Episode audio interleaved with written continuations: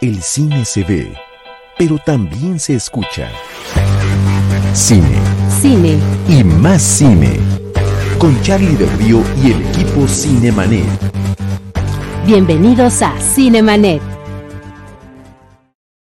Yo soy Charlie del Río, qué gusto que nos acompañen. Les saludo a nombre de nuestro productor Jaime Rosales, el buen James, y el día de hoy me da mucho gusto darle la bienvenida una vez más a este espacio. Hacía rato que no nos veíamos por acá, nos hemos visto en el mundo real, nos hemos visto en diferentes circunstancias. Arturo Magaña Arce está con nosotros. ¿Cómo estás, querido Artur?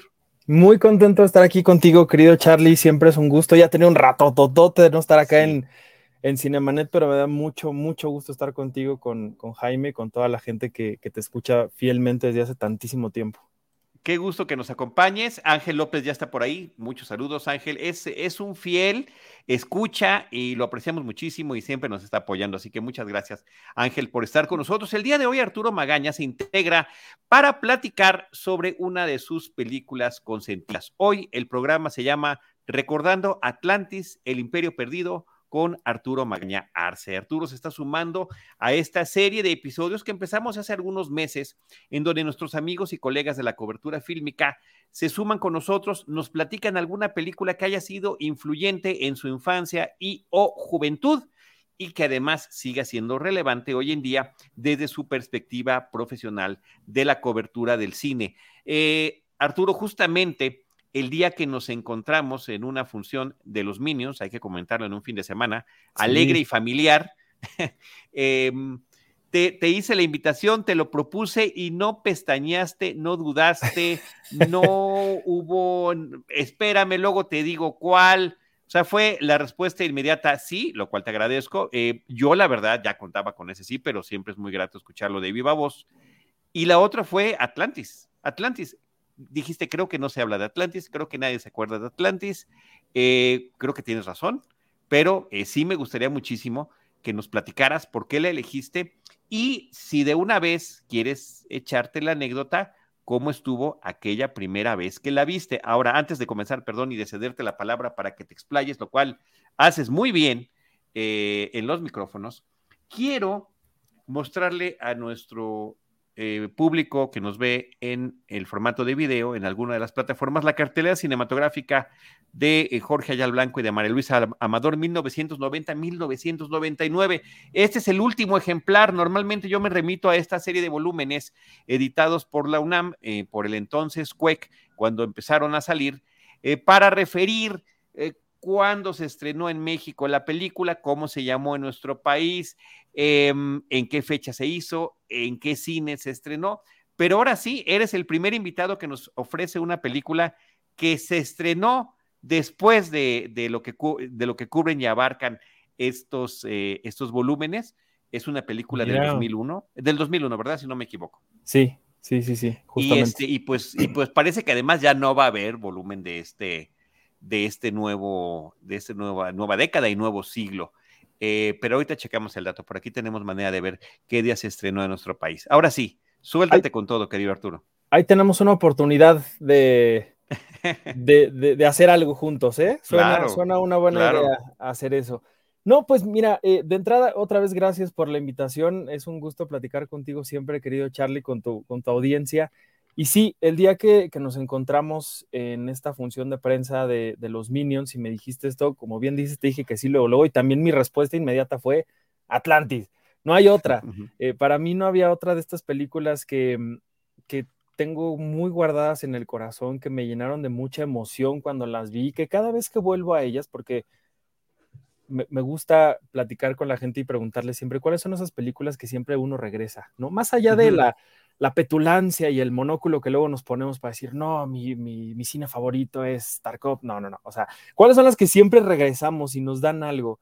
Una de ellas es Atlantis y a mí la verdad es que siempre, siempre que vuelvo a ella es muy curioso cómo esta, esta aventura eh, encabezada por Milo Touch siempre me llena de toda esa emoción que, que vi la primera vez que tuve oportunidad de ser parte de, de esta historia. Eh, bien lo dices tú, el año era 2001, yo no tenía ni 10 años en este planeta. Y, pues bueno, yo fui parte de esa generación que, como muchos, exacto, así hay muchos amigos, colegas queridos del gremio. Eh, la, verdad es que pues yo era del público que en ese entonces veía absolutamente todo lo que sacaba Disney, todo lo que tenía Nickelodeon en su programación, Cartoon Network, y había muchas cosas que en ese entonces eh, ahora son, son muy diferentes, porque en aquellos años había ah, eh, Discovery Kids, que creo que todavía existe, no era el, tipo de programación que es ahorita, que es como para muy, muy, muy pequeños, sino que había como cosas de ciencia, pero para, para niños, ¿no? O sea, para, pues vaya, como eh, onda este, el mundo de Big Man y todo eso. Y ahí había un programa que hablaba de, toda esta como la magia del cine, ¿no? Y creo que se llamaba Mecánica Popular para Niños, no me acuerdo. Entonces, como que toda esa curiosidad que a mí me generaron estos, estos programas sobre cómo se hacían las cosas y cómo ver las cosas con mucha más emoción de la que ya me habían em, compartido en la pantalla, fue lo que hizo que cuando yo llegué a Atlantis me pareciera una joya y que creo y sigo insistiendo que no ha sido valorada como se debe. ¿Por qué? Porque estamos aquí ante la historia de, exacto, esa era mecánica popular para niños, era, era increíble. Me acuerdo mucho de, ya voy a empezar a, desvariar y a irme del tema, pero bueno, nada más rápido. Me acuerdo perfecto que ahí hubo un programa donde mostraron cómo se hizo esta secuencia de tornado donde la vaca vuela. ¿Te acuerdas de esa, escena? Ahí te explicaban cómo le hacían eso y Yumanji toda esta, esta secuencia de, cuando los animales eh, en entran a la casa. Entran a la casa, ¿no? Que ahora quienes han visto Light and Magic van a sentir esa emoción que yo sentí cuando vi aquellas películas. En fin, toda esta curiosidad, les digo, todo esto que a mí me, me, transmitieron estos programas cuando conocí la historia de, Milo Touch, este cartógrafo, no me acuerdo qué. Lingüista, lingüista. Cartógrafo y lingüista, gracias pues vaya, o sea, yo quise ser parte de esa historia, me emocionó mucho porque además una historia atípica en el sentido de que era una especie como de ciencia ficción, era una aventura, ¿no? Muy a la Indiana Jones, Volver al Futuro, es decir, todas estas películas de mundos imposibles, de mundos improbables, pero que siempre traían consigo una, alta dosis de, emoción. Entonces, para mí fue inmediata la conexión que tuve con, con esta historia, con estos personajes y, bueno, creo que hoy a la fecha sigo conservando ese amor de Milo por esas cosas que él, con, las que él quería lograr y llegar a Atlantis, esa, esa gran eh, relación, esa gran eh, complicidad que él tuvo con su abuelo, ¿no? Que eso fue como una guía que él tenía para, para el resto de su vida. Y sobre todo, eh, la verdad es que siempre voy a ser em, partidario de esta, de esta secuencia, de este personaje no les voy a decir el nombre, no les voy a decir en qué momento lo hizo, porque ustedes seguramente ya lo han visto. Cuando esta mujer increíble con un cigarro en la mano dice, moriremos todos. Entonces, hay mucha, hay mucha sabiduría que ver en, y apreciar en, Atlantis y la verdad es que por eso cuando me dijiste yo feliz de la vida de hablar de esta película y pues seguir eh, insistiéndole a la gente que la valore, porque la verdad es que sí, merece ser valorada. Sí, y en, ese, en esa invitación a, valorarla, o en algunos casos a conocerla, o en algunos casos hasta reconocerla, creo que sería interesante que nos platicara, bueno, primero decir que la película está disponible en la plataforma de Disney Plus, independientemente de que se pueda comprar en formato físico, ¿no? Actualmente está en la plataforma de Disney Plus, ahí la vi yo el mismo día de hoy para estar sobre todo al día, efectivamente tenía muchos años que no la veía.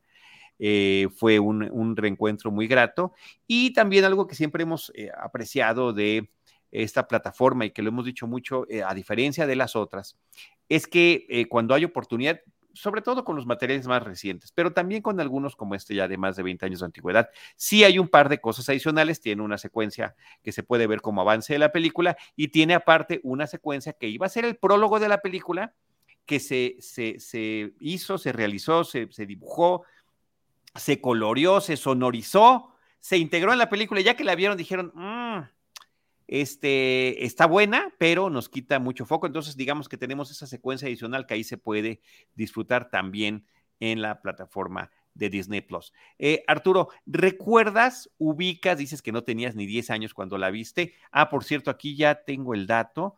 la película se estrenó en México el 6 de julio del 2001 O sea que recién estamos cumpliendo apenas 21 años de que se haya estrenado. Además, ya te tocó a ti eh, como cinéfilo desde tu infancia que las películas se estrenaran pues con un mes de diferencia. Había sido el mes anterior cuando se había estrenado en Estados Unidos y yo me remonto a mis décadas, al igual que Ángel que nos está escuchando, porque él nos lo ha comentado, eh, a veces pasaba un año o dos para que una película estrenada en Estados Unidos llegara a, este, a nuestro país. Hoy en día, pues prácticamente son estrenos simultáneos, pero que hace 21 años fuera con un mes de diferencia no era prácticamente nada. La estábamos viendo casi simultáneamente en todo el mundo. Pregunta Ángel si eres ingeniero, Arturo. No, de ninguna forma. Yo tengo de ingeniero lo que tengo de, de matemático y de, sí, no, no, no. Y de lingüista. De lingüista, soy cero hábil para el respeto mucho a gente talentosísima y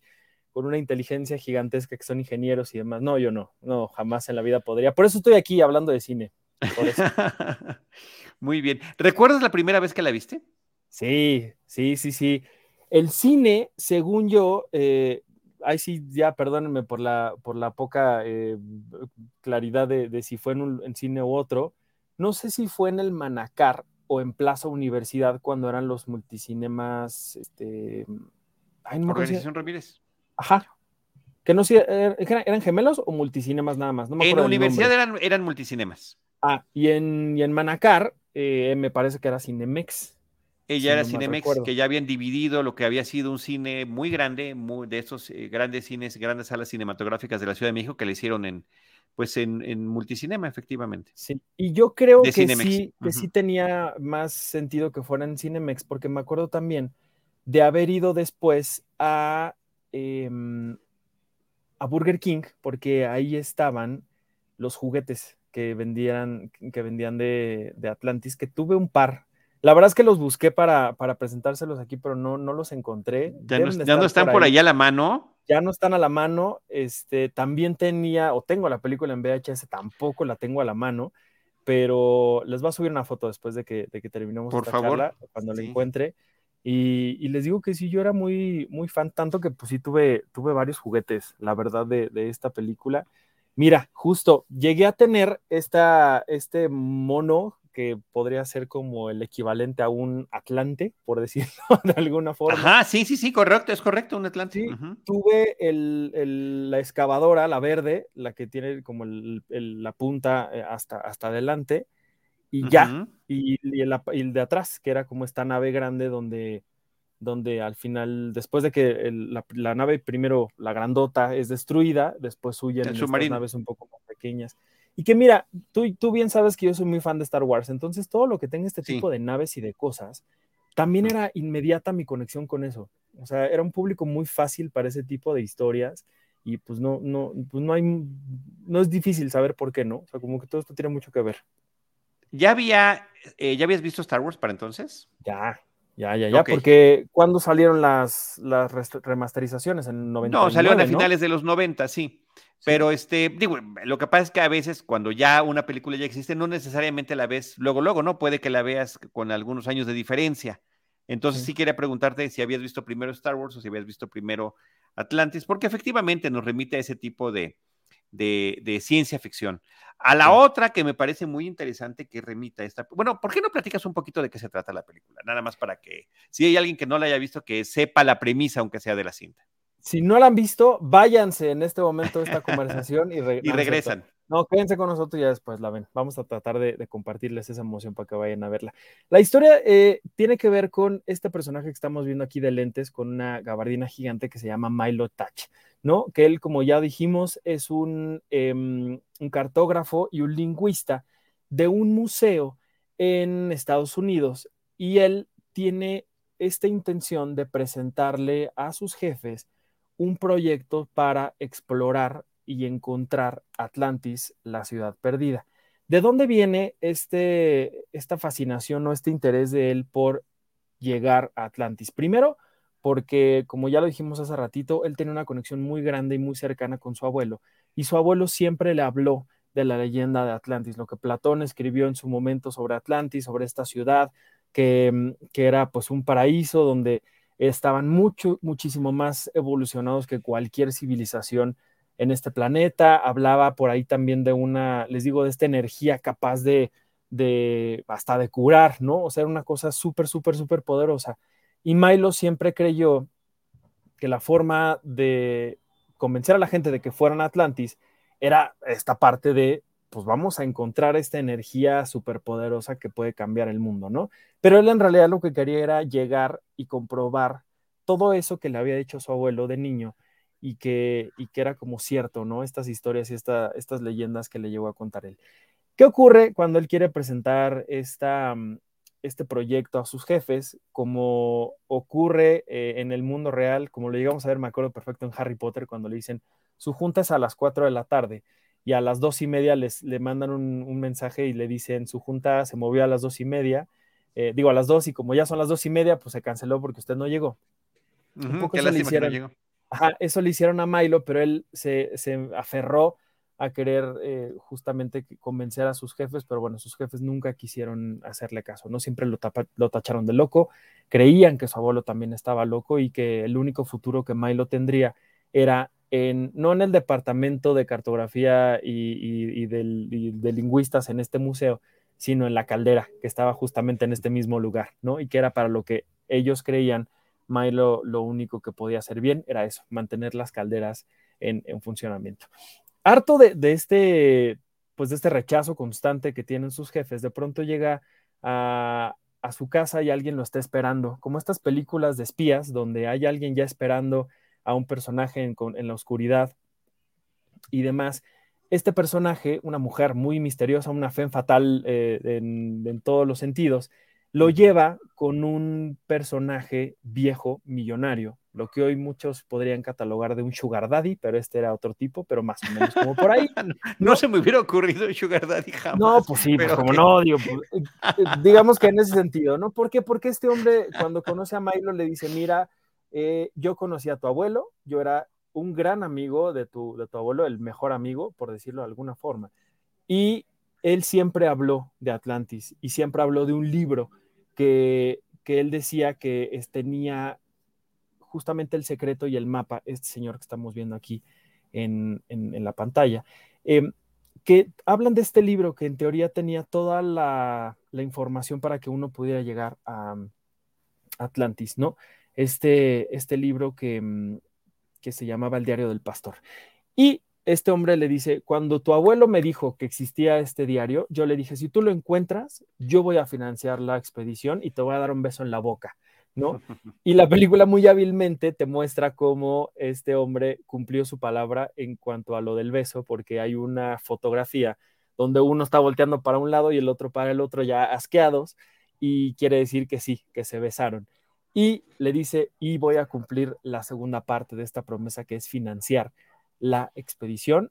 Ya tenemos arqueólogos, ya tenemos este, un jefe de mecánicos, ya tenemos un doctor, ya tenemos bla, bla, bla, bla. Un excavador, sí. Todo, todo. Lo único que nos falta, dice él, y en sus palabras lo cito, un experto en garabatos.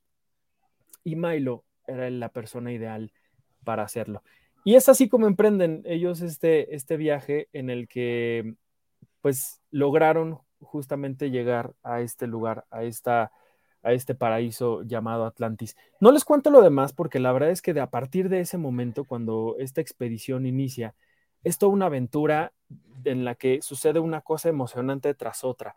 Y así nos vamos pasando de una aventura a otra, en el que el peligro siempre está alrededor de ellos, el misterio está también alrededor de ellos, y el llegar a Atlantis no significa eh, que se acabó ahí la misión, sino que ahí apenas empieza esta aventura. Entonces, eh, les digo que sí es una historia que tiene mucho de ciencia ficción, es una historia que tiene mucho de este cine de aventuras maravilloso que nos ha enamorado toda la vida.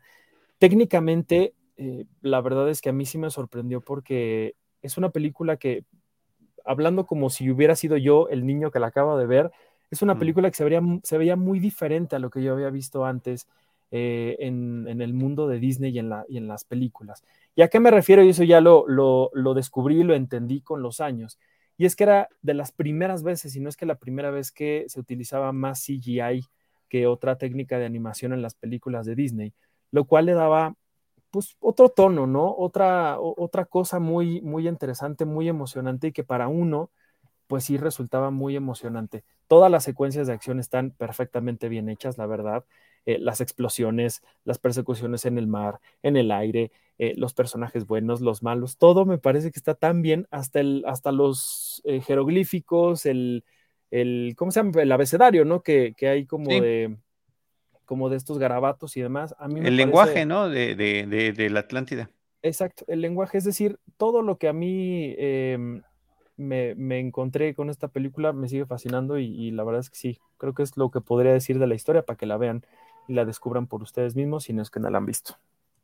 es, muy interesante todo esto que estás comentando, Arturo, y sumar a eso el hecho de que se trata de la primera, el primer largometraje animado de Disney de ciencia ficción.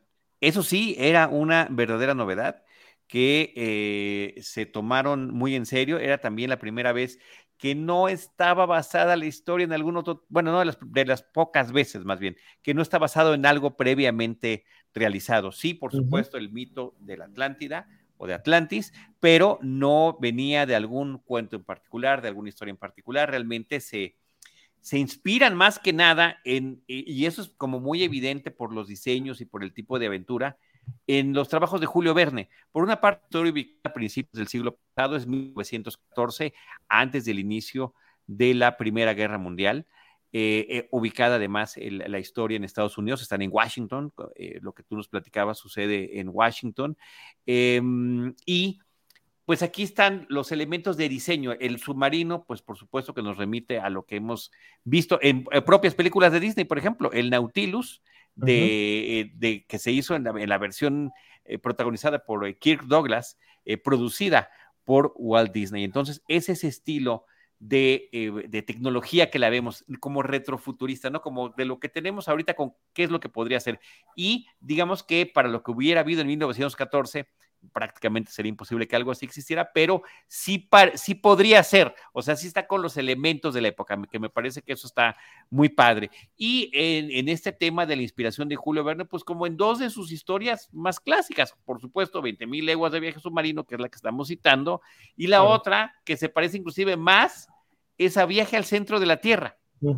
Esta forma en que los personajes efectivamente están en el submarino, van hacia el, hacia el fondo del océano y a partir de allí apenas es el inicio de esta aventura que tendrá un, recorrido muy interesante, ¿no? Con estos vehículos, además, basados en este tipo de diseños, como el que nos está mostrando eh, Jaime Rosales en la imagen en este video, para quienes lo ven en video, eh, que por cierto en Spotify ya tenemos eh, los podcasts, los estamos publicando con video, además de YouTube y de, y de Facebook. Entonces ahí están esas ventajas para aprovechar estas ilustraciones que Jaime Rosales nos hace en la producción de Cinemanet, pero también para complementar lo que estamos platicando sobre este tipo de influencia que tiene la película. Y la otra que es como Em, como también a la hora de, verla, evidente, pues la remita, y la propia historia de Disney será Pocahontas. Creo que hay mucha comunicación entre Pocahontas, entre Atlantis, diría yo, entre Avatar también, o sea, si uno ve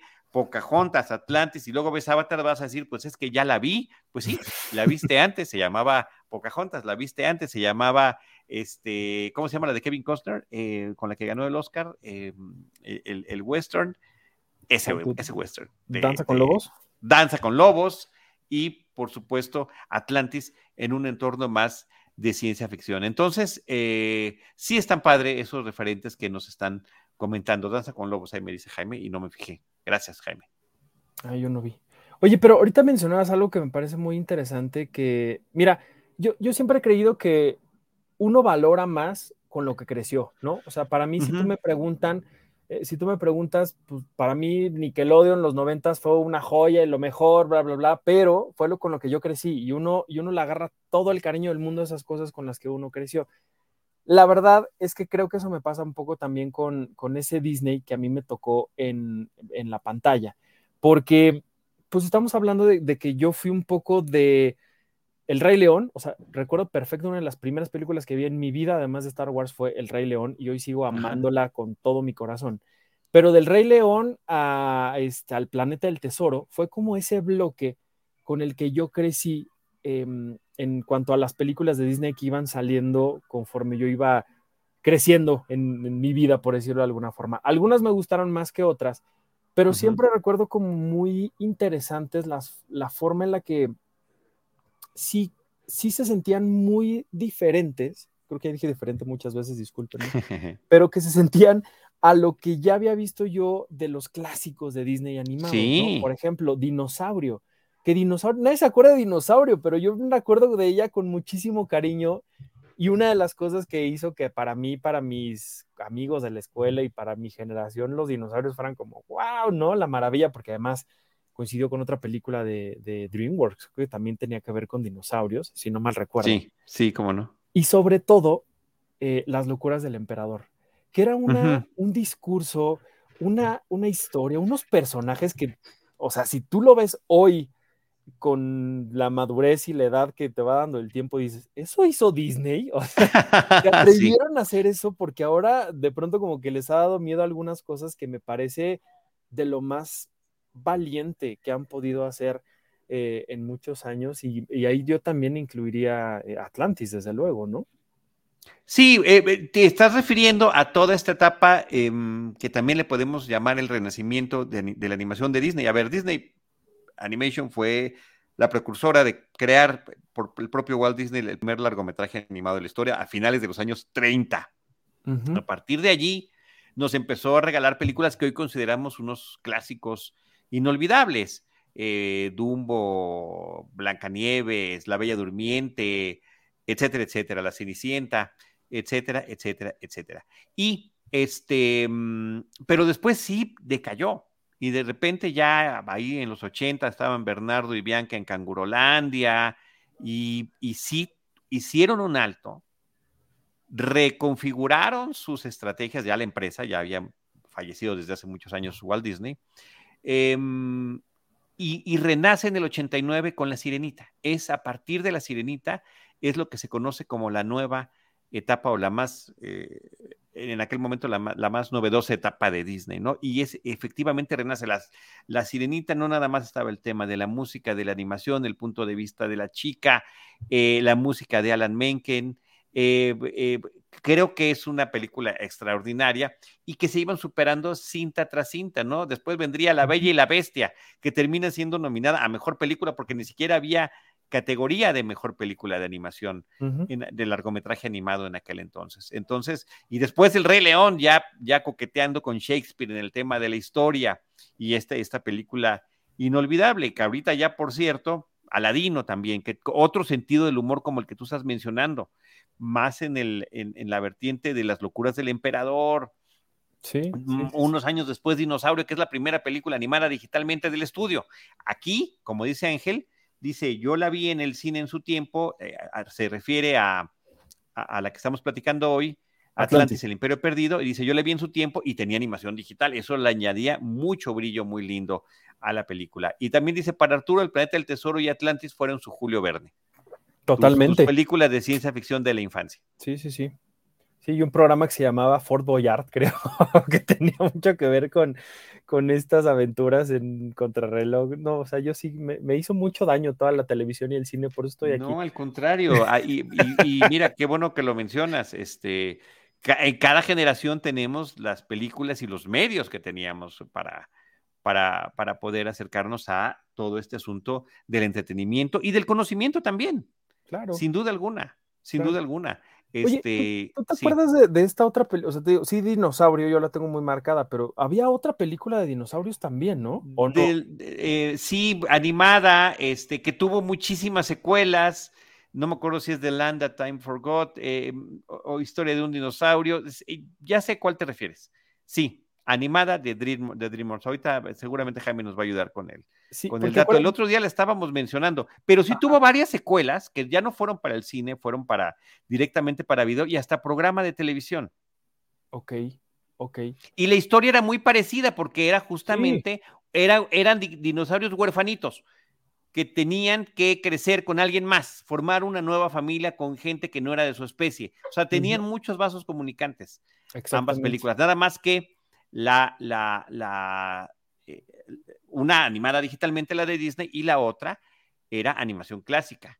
de uno de los animadores también eh, muy importantes de la historia, el que hizo Fritz el Gato, si no me equivoco. Ahorita, ahorita sale el dato para que no nos este.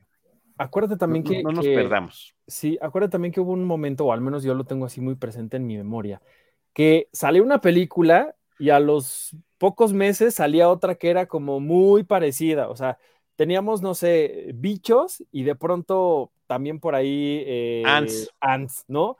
O digo, Atlantis, por mencionarla, ¿no? O El Príncipe de, digo, perdón, El Camino es el Dorado, que, que sacaba, eh, sacó DreamWorks, creo que antes o después, no me acuerdo. Pero había como muchas historias que de pronto tú decías, esto es un poco como muy parecido, ¿no? Mira, justo, o sea, no sé, o al menos yo lo, lo veía así en... Sí, sí, sí, sí, sí, pues. este, eh, eh, hay Armageddon y este y la otra película, había otra película también simultáneamente de otro asteroide que iba a chocar contra la Tierra. Con Don sale Laya Wood, ¿no? Impacto profundo. Impacto profundo. Gracias. Sí, sí, sí. Qué joya de, película. Todas muy buenas, todas muy buenas. A mí me gustan todas, pero sí eran muy parecidas. No como ahora. Eran, parecidas en la en el tono muy distintas. En, en la temática, sí, parecidas, efectivamente.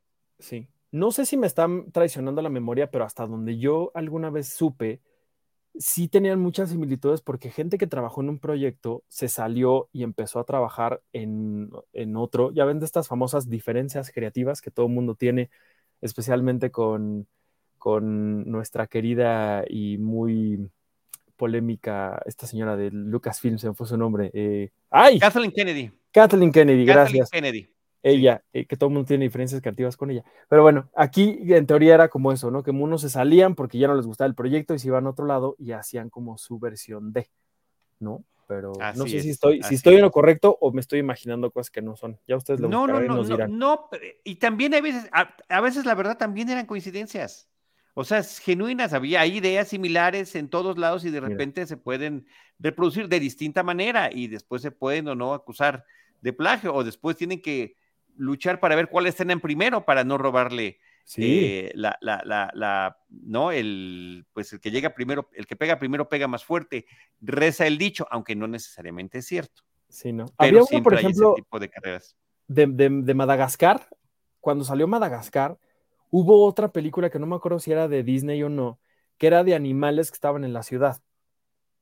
Y era Mm. Muy parecida a la trama. No me acuerdo si era Disney o era otro, pero, pero igual. Yo creo que no era Disney porque no la, no, es así, no, no te la vengo ubicando tanto, pero sí me acuerdo de una película animada europea que, este, que trataba de animales atrapados en una isla, un poquito también al estilo de Madagascar.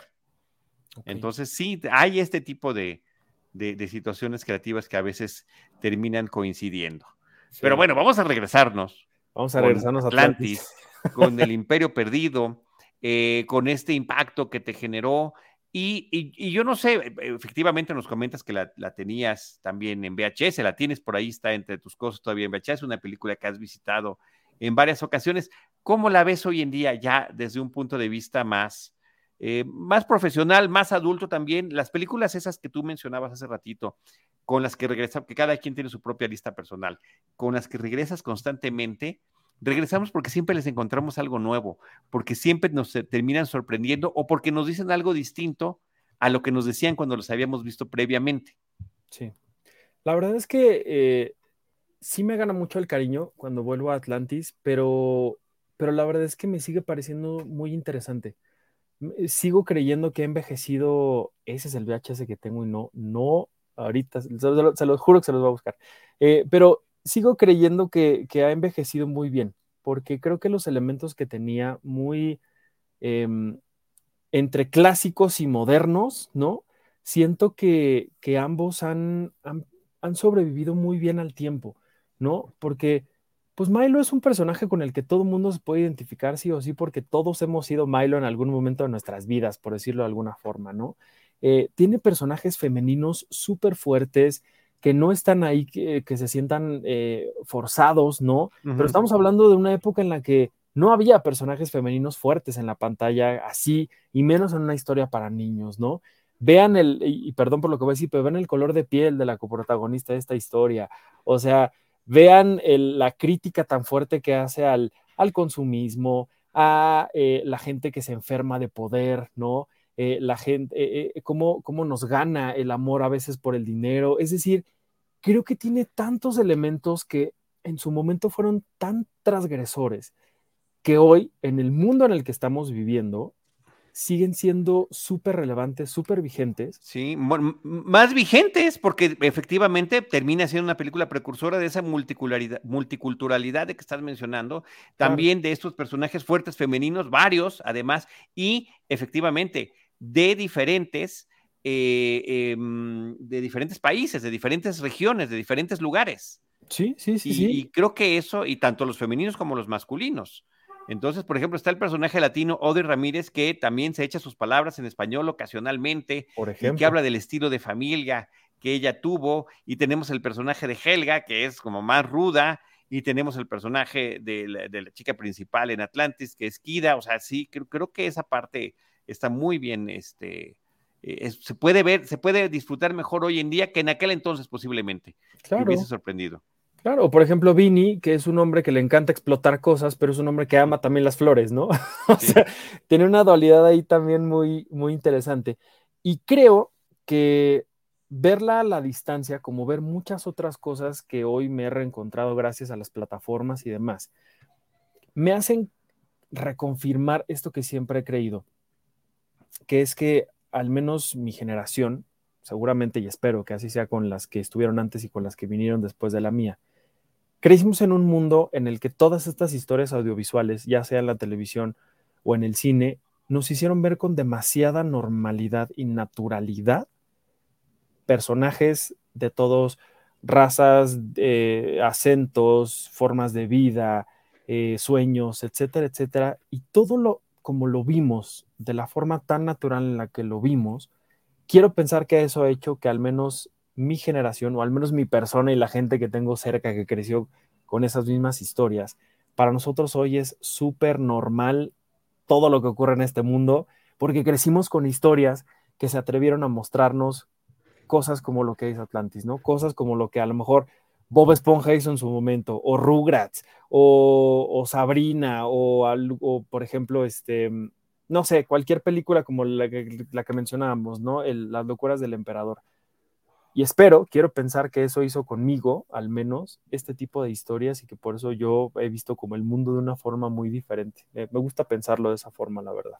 Sí, ojalá que sí. En los, los, conceptos, eh, efectivamente, y el, tratar de ver las cosas sin prejuicios, sin los prejuicios que la propia sociedad va marcando en sus diferentes momentos, Em, e, el, ver las cosas de manera optimista y sin ese tipo de prejuicios se hace desde hace muchísimo tiempo. Eh, yo, yo me remitiría a, mm, pues ni más ni menos que Star Trek, ¿no? A Viaje a las Estrellas a mediados de los 60, ya la vimos aquí años después, pero esa fue una ciencia ficción que te ponía una tripulación multicultural en el puente de mando de la nave más importante avanzada de esa época, ¿no? Del Enterprise de la, eh, de, la, de, la flota estelar.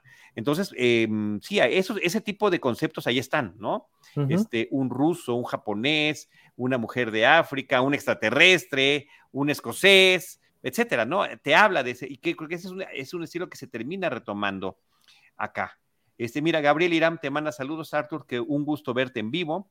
Y Fernando González, gracias. Fernando Martínez González dice, me parece, dice, me parece una buena película, un tanto olvidada de Disney.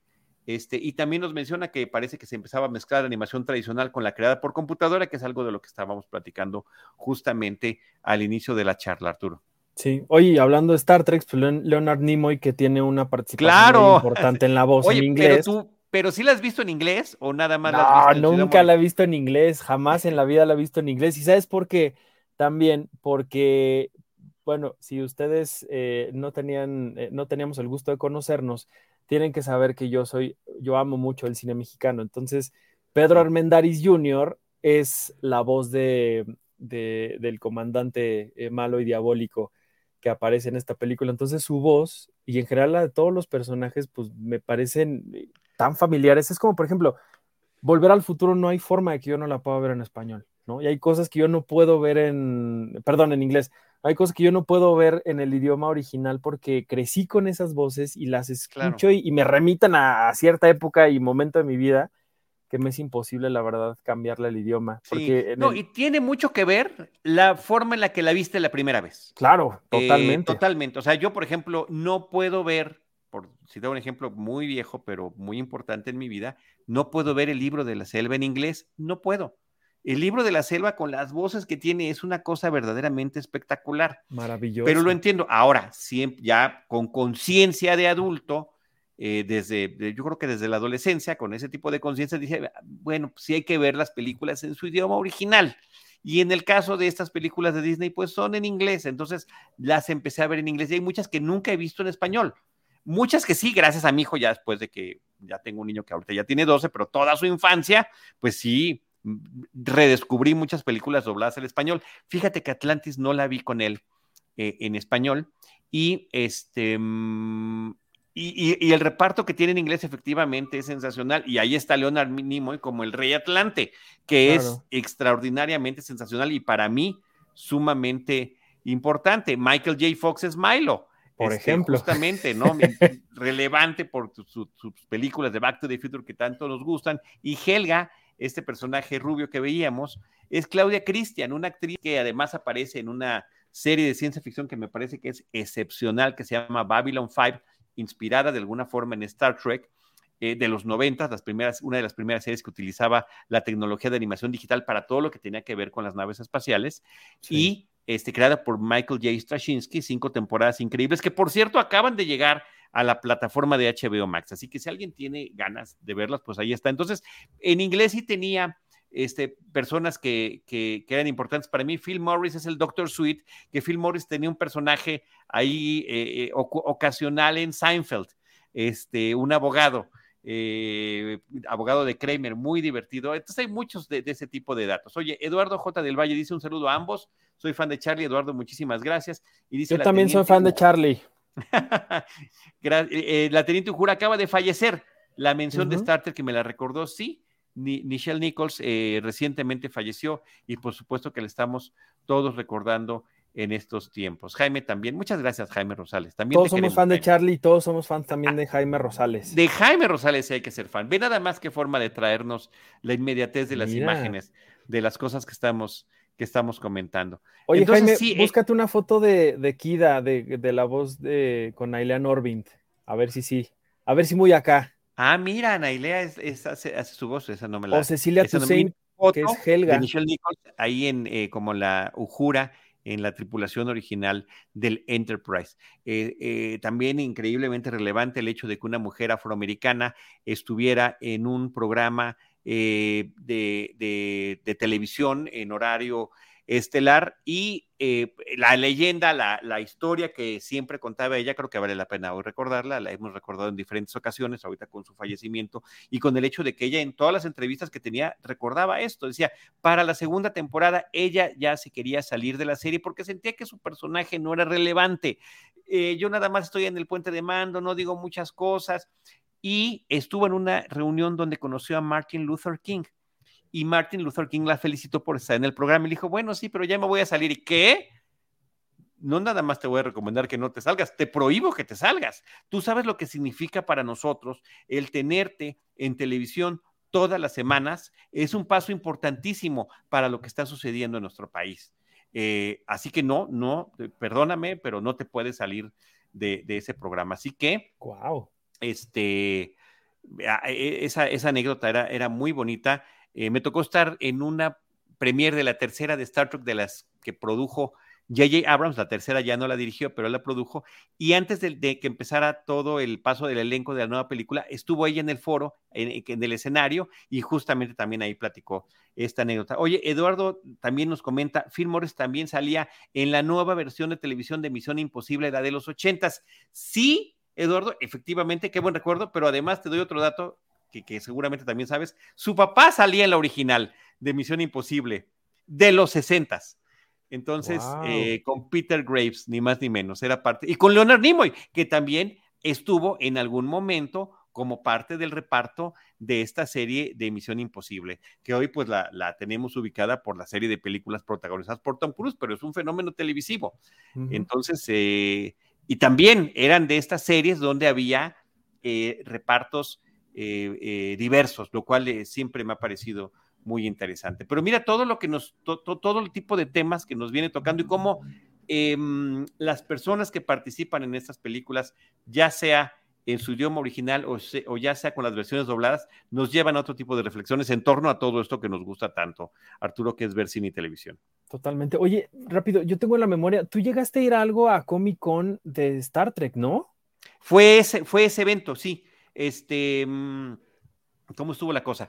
En el 50 aniversario de Star Trek, invitaron a Cine Premier a una celebración que se hizo en los estudios Paramount, en el mismo estudio donde se había hecho la serie original.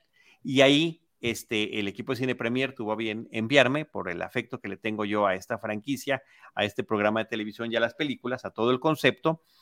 Y allí invitaron, nos invitaron a la premier de esa tercera película que faltaban todavía algunos meses. Ya para esa premier nos dijeron, ustedes tienen el boleto, ya cada quien ahí llega como pueda, pero ahí fue donde nos, nos eh, dieron ese pase. Y fue como parte de los eventos de la Comic Con en una función al aire libre, en una pantalla IMAX, atrás de este centro de convenciones donde se hace este evento, Arturo. Qué increíble, porque además fue literalmente una odisea que tú llegaras allá, ¿no? Sí, en coche y todo. Eh, es que me tuve que poner de acuerdo con un amigo que vivía en Los Ángeles, llegué a Los Ángeles, él pasó por mí, nos fuimos de Los Ángeles a San Diego en carretera, pero hubo tráfico y fue, fue el mismo día de la función, o sea, llegamos rayando, fue una cosa increíble. Qué locura. Oye, nos mencionan aquí en, el, en los comentarios y tienen toda la razón. Fernando Martínez dice que si la voz de Doc era Martín Hernández. Sí, mm. justamente era la voz de, de Martín Hernández nominado ganador al Oscar, no me acuerdo si ganó, pero al menos sí nominado. Nominado, nominado, creo que sí, creo que nada más se quedó nominado. Oye, eh, Gabriel Irán te pregunta, Artur, ¿recuerdas el doblaje del show de Charlie Brown y Snoopy? Fue muy característico grabado en Chile. Seguramente sí, o sea, ahorita no lo tengo muy presente en la, en la cabeza, pero, pero seguramente sí, porque fue de las cosas con las que yo también crecí viendo en, la televisión y, y, pues sí, o sea, todo eso lo, lo, lo guardo muy, con mucho cariño en mi corazón. Y, sobre todo esos doblajes que eran distintos a los que estábamos acostumbrados. Hay, hay cierto tipo de voces de los actores de doblaje nacional, que mucho de ese doblaje nacional finalmente también se distribuye en algunos otros países de Latinoamérica. Sí. Y este... Mm, Papapam, ah, no, no encontró la foto, Jaime. Ah, no, no te preocupes. Pero, era, era, era curioso cuando efectivamente nos tocaban series que no estaban dobladas aquí en México y que estaban con otro acento. Y de Chile había muchas producciones que se doblaban de Nickelodeon, por ejemplo, ¿no? Que al final mm. decía doblado en los estudios no sé qué, Chile. Y, yo me acuerdo porque el acento, pues es, o sea, es imposible no reconocerlo, ¿no? Sí, era, era muy A, ver si Jaime tiene el dato. Yo me acuerdo de los, de los que me, tendré que remitir a mi época. Birdman. Birdman eh, era un programa muy divertido de ciencia ficción. Eh, no la película de, de Iñárritu, la caricatura original de Hanna Barbera, si no me equivoco, y no era doblada en México. Entonces, eh, eh, Birdman, tenemos una misión especial para ti, pero necesitamos que acudas de inmediato a encontrar a este individuo. Eh, pero nunca supe de dónde era. Birdman y el trío Galaxia, claro, el trío Galaxia que tenía una nave muy similar al Enterprise. muy, muy parecida. También tenían teletransportadores también similares. Pero mira qué bonito que, todo se conecta, todo se conecta. Todo se conecta, todo se conecta. Y nos remite a una conversación siempre bien padre y, eso me gusta mucho de cómo siempre una cosa detona 27 más. Y es, y sabes qué, Arturo, además es el, propósito de estos programas. Cuando dicen, ah, un especial sobre eh, Atlantis, no, no se trata que vamos a desmenuzar la película ni les vamos a dar los datos especiales, no, es, es justamente anecdótico, es cómo porque antes que cualquier otra cosa, qué padre que estamos cubriendo cine, para nosotros cubrirlo es un sueño hecho realidad, nos ha llevado a lugares que nunca nos hubiéramos imaginado que hubiéramos visto o conocido a gente que no nos hubiéramos imaginado que le hubiéramos conocido, pero al final nos remitimos a esos momentos de nuestra infancia, de nuestra juventud, que decíamos, es que me encantaba este programa, me encantaba esta película, eh, y, ese tipo de cosas son las que hacen, nos llevan por este camino hasta llegar hasta este momento. Sí, Recuerdo que hace poquito, a, propósito del estreno de la última película de la saga de Jurassic Park, reestrenaron la, película original en 3D. Y yo a mí me dio mucha curiosidad porque digo, de entrar a ver Jurassic Park en el cine, pues qué joya, ¿no? Nunca me tocó verla en el cine, la primera. Y, y en 3D me daba mucha curiosidad porque dije, bueno, pues no, ya no es un formato muy común, ¿no? Ya la verdad es que yo no tengo muchas ganas de ver cosas en 3D, pero me llamaba mucho la atención. Y la fui a ver y no saben la belleza de todo lo que hicieron de remasterización y, y cómo brillaba, cómo sonaba esa película. Les juro que me emocioné igual o más que la primera vez que vi esa película en, el cine. Entonces, me encantaría que algún día estas películas que nos volaron la cabeza a todos en algún momento de nuestra vida regresaran al cine, porque lo que necesitamos es que la gente se emocione igual que nosotros con esas historias, ¿no? Hace poquito eh, Cinemex reestrenó varias películas de ciencia ficción, no, varias películas no solo de ciencia ficción, pero varias películas de los 80 en, estuvieron en algunas salas. Sí, sí, me comentó Antonio Camarillo, justamente, que también fue colaborador de, Cine Premier, que estuvo en varias de ellas, creo que incluyendo Robocop, por ejemplo. Sí, o muchas de terror. Sí, también. Sí, sí, y que esas también se aprecian, por supuesto, distinto del cine que verlo en alguna plataforma. Oye, te tengo el dato, que ese sí lo tenemos pendiente, la película que decías, se llama en inglés The Land Before Time, eh, la de los dinosaurios, animada. Pero okay. El, chiste es que en México se llamaba Pie Pequeño en busca del Valle Encantado, que ese nombre nunca me lo voy a poder aprender. Producida por Steven Spielberg, la película, por George Lucas, por Kathleen Kennedy, por Frank Marshall. Eh, y se parecía, había sido 12 años antes que la de Dinosaurio, animada por, eh, ya lo dijimos, digitalmente, eh, y también trataba sobre esa historia de el, pequeño dinosaurio huérfano. Justo. Y que tuvo muchas secuelas. Sí, sí, y aparte, pues esta dupla de Lucas y de Spielberg, que, y bueno, y Kathleen Kennedy también, que habrá que mencionarla ahí. Y que creo que ahora que mencionábamos hace ratito Light and Magic, me parece que. Oye, qué padre está el documental, ¿verdad? Está precioso, precioso, y, hablando de cosas que te emocionan tanto, cada capítulo que termina, o sea, cuando terminaba un capítulo de Light and Magic, yo decía, qué joya, qué, qué seres humanos tan extraordinarios, tan talentosos, qué emoción todo me pareció increíble. Me pareció súper apresurada, por digo, meter la historia de, de, de Industrial Light and, Magic en una serie, pues está cabrón. Pero, pero me gustó muchísimo cómo lo hicieron. sí, a ver, estamos hablando de, Indus, de, del documental Light and Magic, que está en una serie documental que está actualmente en Disney Plus de muy reciente estreno. La serie se llama Light and Magic y narran el, eh, bueno, primero te presentan así todo lo que han hecho a lo largo de estas décadas, justamente ellos nacen a partir de Star Wars, lo que han hecho desde entonces, incluyendo Harry Potter, incluyendo Jurassic Park, todo. incluyendo muchas otras, incluyendo, sí, diríamos casi todo, casi todo. Eh, pero ese primer capítulo, a mí sí me saca las lágrimas, porque yo también muy fan de Star Wars, a lo largo de los años había visto muchos de los documentales de, de, la gente detrás de las cámaras, y, pues yo vi a Phil Tippett y a Joe Johnston y a todos ellos, chavitos, y los están entrevistando hoy en día, ya algunos irreconocibles, pero con los recuerdos francos, em, claros de toda esa etapa y de cómo, una vez más, conectando este tipo de conexiones de, oye, yo conozco una persona que hace este, eh, animaciones, así yo necesito a alguien también que haga los storyboards y se iban llamando uno entre sí, porque no había ninguna empresa que pudiera con la carga de, de, efectos especiales que requería Star Wars. Entonces dice, dice George Lucas, pues le encargo a este hombre que me ayude a conseguir a todos los demás que venían de una diversidad de, profesiones, desde diseñadores industriales hasta gente que reparaba motores de motocicletas o de lanchas que, que eran necesarios para, para, todo lo que estaban haciendo. Entonces era una, también una gran diversidad de personas que estaban trabajando y de verdad ese primer episodio sí me saca literalmente las lágrimas. Verlos así súper chavos, hipiosísimos, ¿no? El look, no barbones todos, pues estaban a mediados de la década de los 70. La película se estrena en el 77, pero desde mediados de los 70 ya estaban trabajando en todo esto, en la forma en la que hacen los modelos. Bueno, Joe Johnston detalla cómo hizo el halcón milenario, cómo lo diseñó, cómo se le ocurrió, cómo de un día para otro, porque ya tenían un halcón milenario y, de repente sale una serie de ciencia ficción que se llama Space 1999 y se parecía demasiado a la nave y George Lucas dijo, no quiero que se parezca a ninguna. y de un día para otro lo tuvieron que resolver. El propio Joe Johnson también narra que entre sus gracias, porque es multitask, multitalentoso, hasta director de cine ha sido, este, él diseñó la tipografía de Star Trek. Él fue el que diseñó esa eh, icónica, hoy icónica iconografía de Star Trek. Entonces es un programa sensacional que les recomendamos ampliamente y que finalmente está conectado con todas estas cosas que les hemos venido platicando. Claro, porque además, digo, rápido lo del halcón milenario me, pareció maravilloso como, como este hombre dijo, pues miren, estaba yo harto de que no, no me salía la inspiración y de pronto en mi casa volteo y estaban ahí colgados unos platos y dije, bueno, los platos sucios, los platos sucios. Y si lo hago así, si le pongo esto, corte A, la nave más increíble de la historia y que yo amo y que por ahí está atrás de mí. Pero eh, así, así de espectacular. Eso y además que como todo tiene que ver con todo, en algún momento de la serie te cuentan cómo ellos necesitaban hacer algo.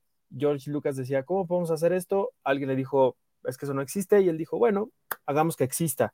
Y eso significó que de pronto dijeran, pues ya hicimos esto que se llama Pixar, pero pues como que ya lo hicimos, no nos funciona, pero viene un señor que se llama Steve Jobs y se lo vamos a vender. Y entonces, o sea, es ese génesis de todo lo que amamos hoy que nos encanta de tal forma que, que me parece irreal cómo se dio y se gestó entre, como bien lo dice Charlie, entre gente que no tenía nada que ver con el cine, entre gente que no estudió esto, que se dedicaban a cualquier otra cosa y que la magia del el amor que ellos tenían, la guía de alguien tan visionario, tan talentoso como George Lucas, hizo que hicieran lo que hicieran y que revolucionaran el cine de la forma en la que lo hicieron. Eso me pareció espectacular, la verdad. Bueno, y, más espectacular, o igual de espectacular, ver cómo ellos también, como nosotros, partían de sus anécdotas de la infancia. Es que fui a ver King Kong y vi King Kong y no podía estarlo, y yo quería reproducir King Kong en mi casa. Y ahí estuve, dale y dale hasta que traté. Eh, mi mamá me explicó, decía Phil Tippett, mi mamá, yo no sabía que era stop motion, yo no sabía ni que las películas sean una secuencia de imágenes fijas. ¿No? Es, no, es sensacional, ampliamente recomendable. Muy. Este, ve todo lo que nos ha traído tu recuerdo de infancia de Atlantis, que sí, como han comentado varias de las personas que nos han acompañado hoy y como hemos dicho nosotros, vale la pena echarle un nuevo vistazo, vale la pena eh, revisitarla. Eh, sí está un tanto cuanto olvidado, olvidada la película, pero ahí está en la plataforma como para que ustedes la visiten y de paso, pues este documental que les estamos recomendando. No sé si tengas algo más que comentar, Arturo, sobre Atlantis. Nada, que la vean, que la disfruten, que, se atrevan a, conocer esta historia. Vean también la gente que está involucrada en, la producción. Eh, si ustedes son, son cinéfilos muy apasionados, van a ver que la música, por ejemplo, es de James Newton Howard, que es un genio y maestro de, la música. Por ahí hay un señor en el guion que se llama Josh, Josh Whedon, que ya no, ya no podemos hablar de él, pero bueno, en su momento fue importante y relevante y hablando mucho de estas series que, Charlie mencionaba, pero, pero es espectacular. Y, ojalá que, si ustedes eh, la ven y la puedan compartir con alguien pequeño, esa inspiración y ese, ese amor y esa emoción que a mí me dio Atlantis cuando la conocí, siga vigente y que a la gente que la vea, no importa la edad que tengan, sigan, sigan emocionándose como yo con Milo y con sus compañeros. Absolutamente, este recomendable. La película recomendable, el documental, mira, ahí está también el, el soundtrack de la, de la película con, con, esta música de James Newton Howard. Muchas gracias, Arturo. Qué gusto eh, que nos hayamos encontrado el otro día. Qué gusto que inmediatamente hayas aceptado la invitación y que aquí estemos platicándolo y que te hayas sumado a esta serie de Recordando en Cinemanet. Yo feliz, querido Charlie, de hablar contigo, eh, de, platicar eh, de cosas que amamos, que además pueden ser perfectamente bien ilustradas por este gran productor que tienes tú, que es Jaime Rosales, y sobre todo con los comentarios de la gente. Así que yo feliz de volver las veces que sea necesario. Gracias por pensar en mí y un abrazo para la gente que, que estuvo con nosotros y que nos va a descubrir próximamente en todas las plataformas donde está Cinemanet. Muchas gracias, Arturo. Y bueno, por favor, antes de despedirte, platícales en todos los espacios donde estás colaborando, te lo ruego. Primero que nada, por supuesto, en sus cuentas de, eh, de, redes sociales, ¿no? Arroba Artur HD, Artur HD, ahí lo pueden encontrar. Eh, como nos lo dijo hace rato, es un apasionado del cine mexicano, se la pasa eh, comentando, viendo películas, disfrutándolas, promoviéndolas. Pero platícanos en dónde, en dónde te pueden seguir también, Arturo. Gracias. Pues sí, ahí eh, me pueden encontrar en arroba HD en todas las redes sociales, en Twitter, en Facebook, en Instagram, en YouTube, en TikTok también. Y, pues bueno, estoy todos los viernes a las 9 de la noche en Imagen Radio con, con Yuriria Sierra. Ahí les comparto siempre eh, todo lo que, lo que no se deben de perder, entrevistas que tengo también con, con gente que tiene que ver con estas historias y, pues nada, por ahí donde, y en las redes es donde siempre estoy platicándoles de todo esto que me encanta. Muy bien, gracias Artur. Y mira, agradecerle a Ángel López, a Fernando Martínez González, a Eduardo J. del Valle, a Gabriel Irán, que nos hayan eh, acompañado. Isaí Gamers eh, también estuvo por aquí con nosotros y, eh, y, a todos también los que nos escuchan en las diversas plataformas de podcast. Recordarles una vez más, Cinemanet Plus es el nuevo canal donde nos pueden encontrar eh, o el nombre con el que nos encuentran en las plataformas. En el caso de Spotify también ya está subiéndose en video. En YouTube transmitimos en video en vivo y también a través de Facebook y Twitter. Eh, recordando, Atlantis, el Imperio Perdido con Arturo Magaña Arce. Muchas gracias, Arturo. Yo soy Charlie del Río, producción de Jaime Rosales. Eh, les recuerdo, como siempre, que nosotros en Cinemanet les estaremos esperando en nuestro próximo episodio con cine, cine y más cine. Esto fue Cinemanet. El cine se ve, pero también se escucha. Les esperamos en nuestro próximo episodio. Cine. Cine. Y más cine.